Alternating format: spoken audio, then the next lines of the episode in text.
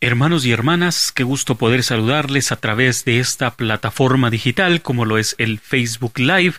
En esta ocasión es un gusto para la Hermandad de las consagradas imágenes del Señor sepultado y María Santísima de la Soledad del Templo de la Escuela de Cristo transmitir un concierto de marchas especial para conmemorar y recordar que este miércoles de Dolores se estaría realizando la velación que año con año nos permite pues llevarnos en ese camino hacia Dios, hacia la Semana Santa y sobre todo a la Pascua.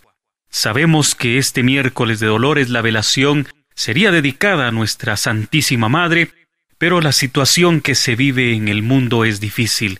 Ante tal medida y tomando pues las reglas que ha otorgado el presidente de la República y nuestras autoridades eclesiásticas, Guardando la distancia y tomando en cuenta cada una de las recomendaciones, nos permitimos llegar hasta sus hogares, hacia los dispositivos móviles o donde quiera que usted nos escuche en cualquier parte del mundo o aquí mismo en Guatemala, desde donde le llevamos la transmisión de este concierto de marchas. Nos vamos a trasladar de manera virtual, de manera especial, para que nos ubiquemos frente a la iglesia, la parroquia de Nuestra Señora de los Remedios, y que podamos vivir y sentir que estamos frente a este templo y poder disfrutar de estas marchas.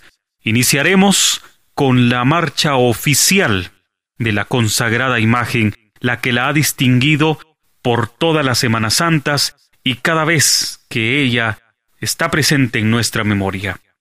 Del maestro Carl von Latam escucharemos Dolor, Consuelo y Alegría.